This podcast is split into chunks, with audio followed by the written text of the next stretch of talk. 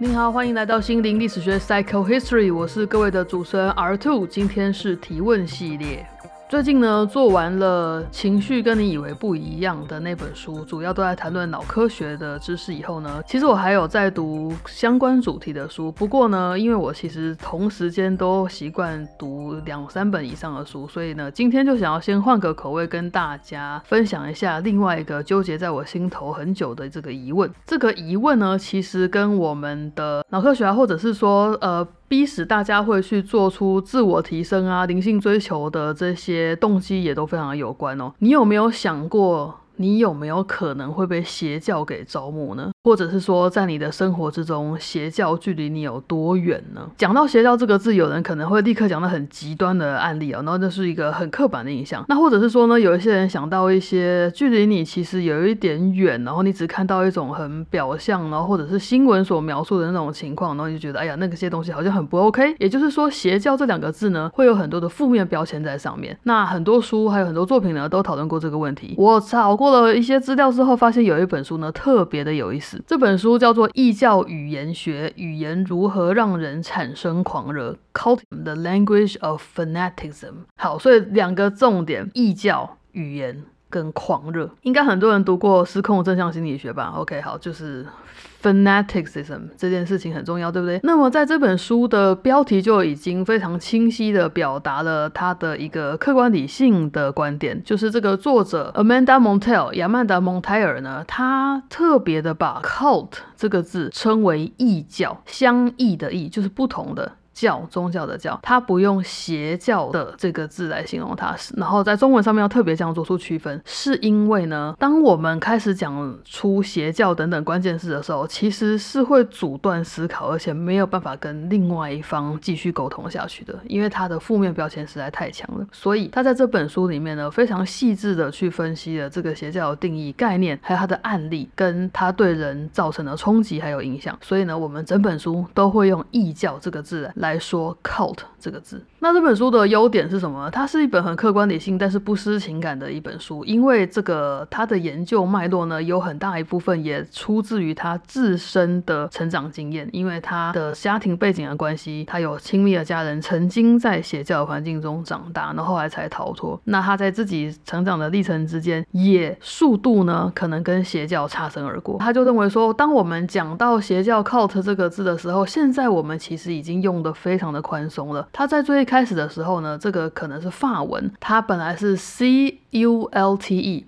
它这个字其实就是 sector，C S E C T E，教派的意思是一样的，就是在一个宗教底下会有不同的教派，是一个很中性的字眼。直到后来呢，这个不同教派这件事情才特别被拿来指为异教或邪教。好，所以这个中性的字眼本来并没有正当不正当或道德非道德的问题。而且其实 cult 这个字眼现在在我们生活呢是非常普遍的在使用的，不过学术上面却没有对它展出一个非常斩钉截铁的定义，所以它是一个还有很多讨论空间的一个字眼。那大家会讲到异教这个邪教这个字，会立刻就很逗端，是因为呢，主要在七零年代的时候发生了非常严重的集体事故，人类社会对于这个走偏的行为，还有这个字眼呢，这些走偏的宗教呢，就会特别特别的警醒。但其实 cult 这些教派是哪里来的？它其实来自于人类全体的 spiritual awakening，也就是说，这其实是这种人类灵性的觉醒的一个大浪潮所造成的。有人类的历史文明来算呢，其实在书里面提到，我们的七零年代已经是人类的第四次大觉醒了。不知道现在这一次哦，就是说近年来呃特别感觉到的这个灵性启蒙浪潮，是不是能够算在七零年代的接续或者？是它是另外一波，这我不是很确定，因为如果你时间拉长来看的话，七零跟我们现在没有差很远。但如果你要站在现在当代来看的话，你当然会觉得七零跟我们是有点距离的这样子。在七零年代之后呢，八零年代大家忘记它有多恐怖之后，cult 这个字就开始有比较浪漫化的用法，比如说。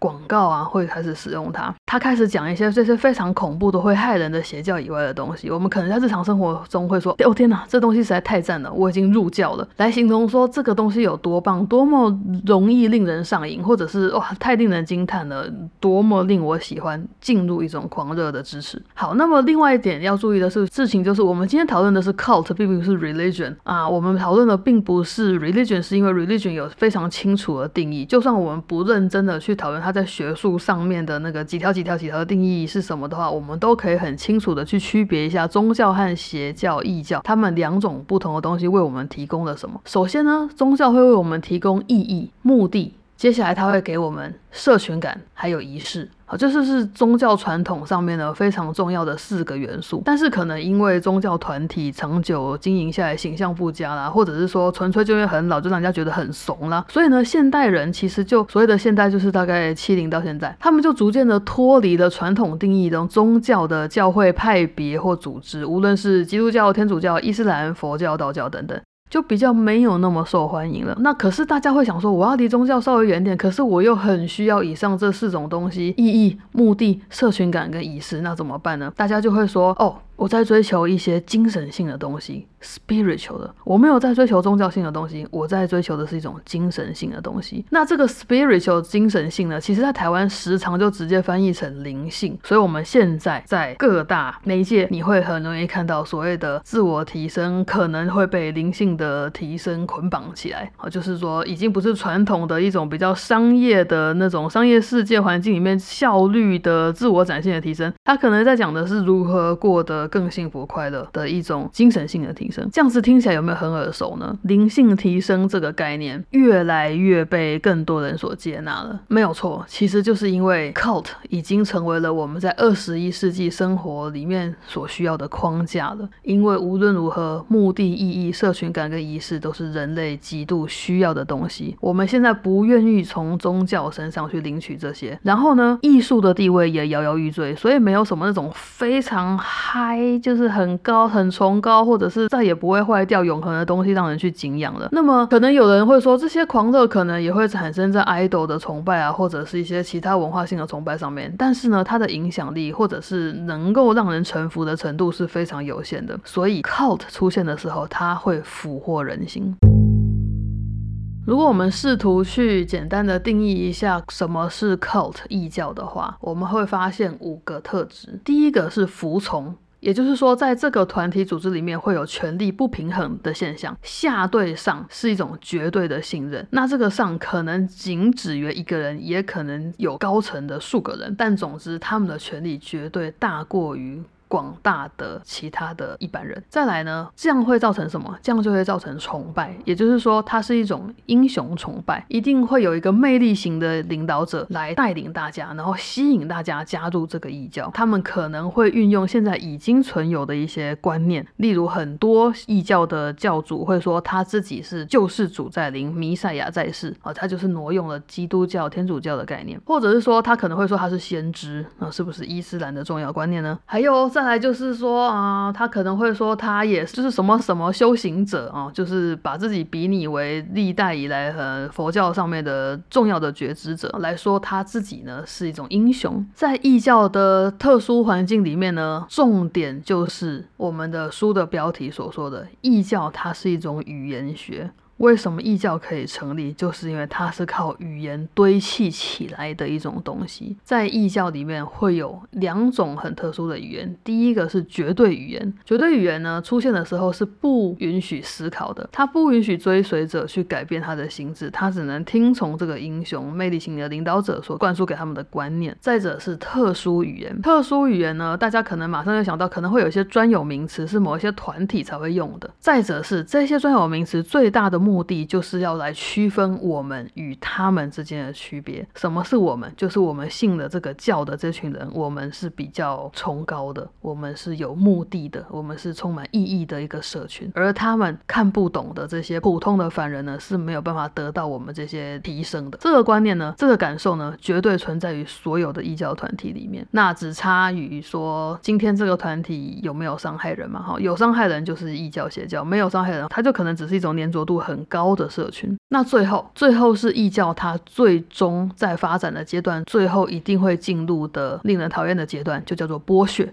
异教跟邪教会有两种剥削的模式，第一个是经济上的剥削，也就是说，你们这些教徒要去从事生产的活动，无论是真的 literally 的种东西出来给大家吃，还是你们要出去外面赚钱？总之，这些人要供养我们这个组织。第二个就是性上面的剥削，而性的剥削呢，也就是为什么大众对于异教都充满异色眼光的最主要的原因之一。因为性它本身就是很难以讨论的，再加上它是一种性剥削，让人更难以启齿，跟可以很正常的去讨论这件事情。好的，讲到这边呢，我们稍微复习一下。如果你今天要判断一个东西是不是一个 cult 的话呢，你会发现五个特质，可能不需要到最后一个出现，其实前面四个呢都有存在的话，再加上我等一下会说的一个现象，你就几乎可以把它判断成是一种 cult 的。首先，它是一种服从的关系。第二，他们做英雄式的崇拜，他们崇拜他们那个非常有魅力的领导者。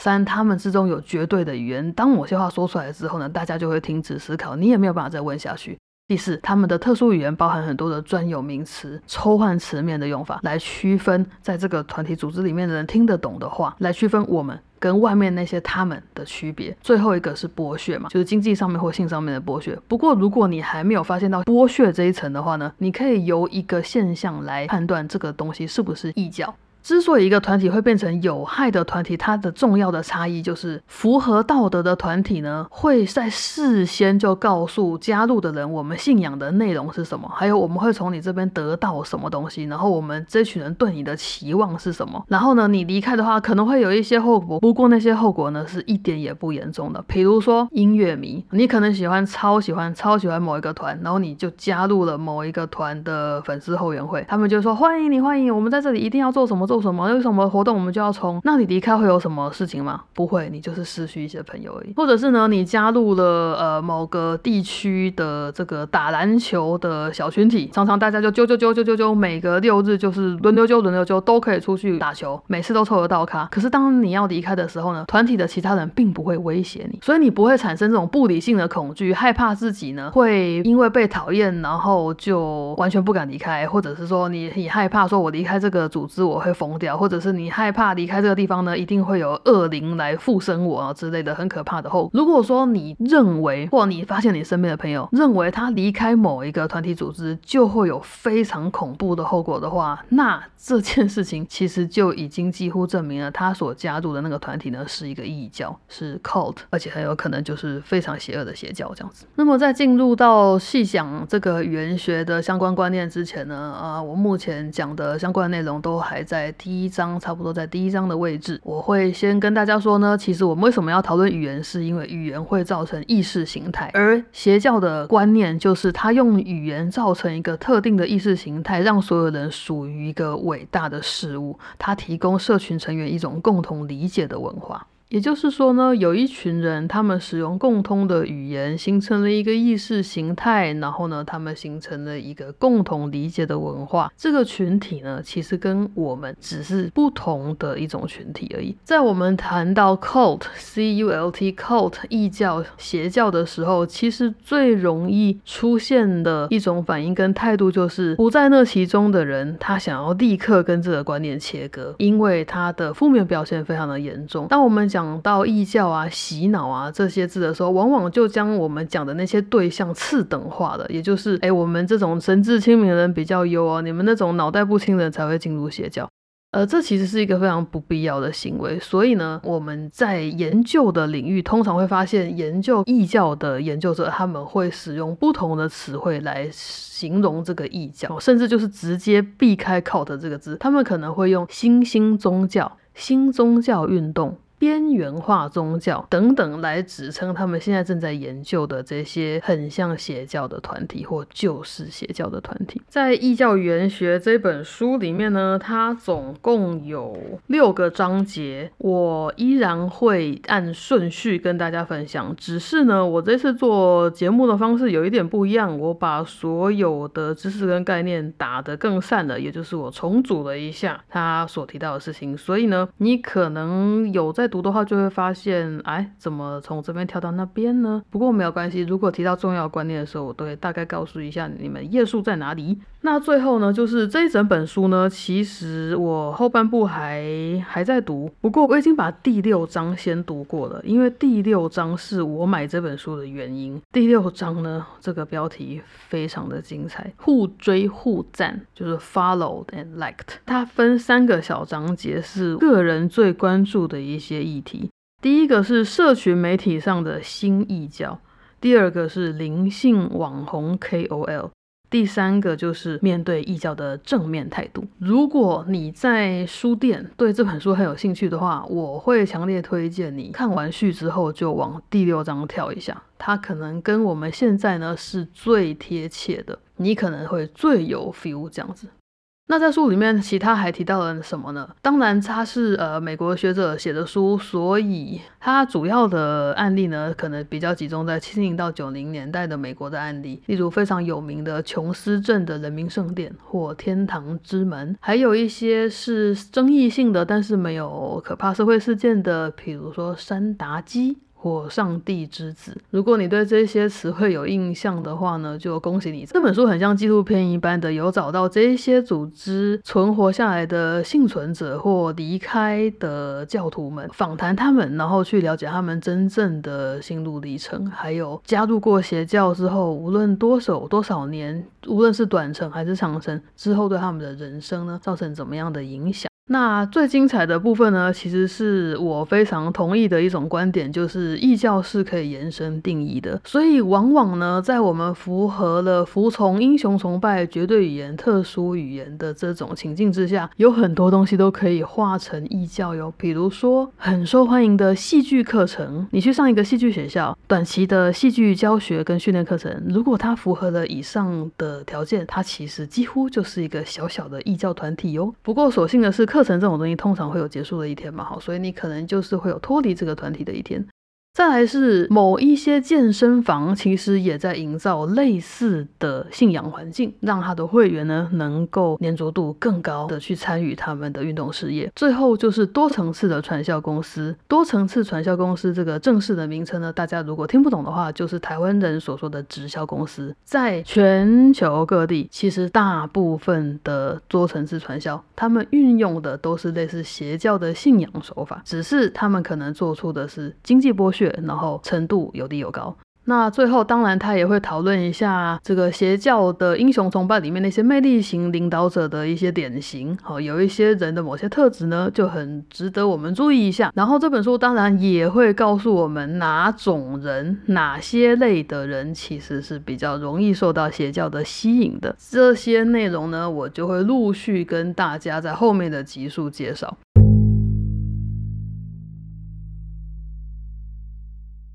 讲到这边呢，就很好奇大家。有没有跟邪教擦身而过的经验，或者是其实你也曾经加入过某些邪教团体？无论你现在还在里面，或者是你已经离开了，我觉得这本书都非常值得一读。那如果你自认是一个神志清明、从来不会受这些东西影响的人呢？我劝你也稍微看一下，因为现在的手法相当的革新，这样子很多你在日常生活中习以为常的媒介或行为，它其实就是一种微小微小的信仰。那我个人为什么会做这集呢？是因为我自己很喜欢宗教，各式各样的宗教我都喜欢。然后他们如何成立、如何服务人群或剥削人群，我都觉得相当的有意思。异教作为宗教的某一种分支呢，当然就是我一直都很有兴趣的对象。那呃，在一般的媒体上面，大家可能看到的都是案例式的分享，就是而且一定是社会事件嘛，大家才会去拍哦，所以那个程度都有一点严重。这样子，但是如果说是某一些异教组织，它至今仍然在运行的话，你难道不会对它很有兴趣吗？就是哇，怎么做到的？还有很多人相信跟随这件事情，即便你认为你好像可以为这些人的人生打爆一点不平，可是他们在里面极度的快乐。那到底是谁过得比较幸福，谁过得比较快乐呢？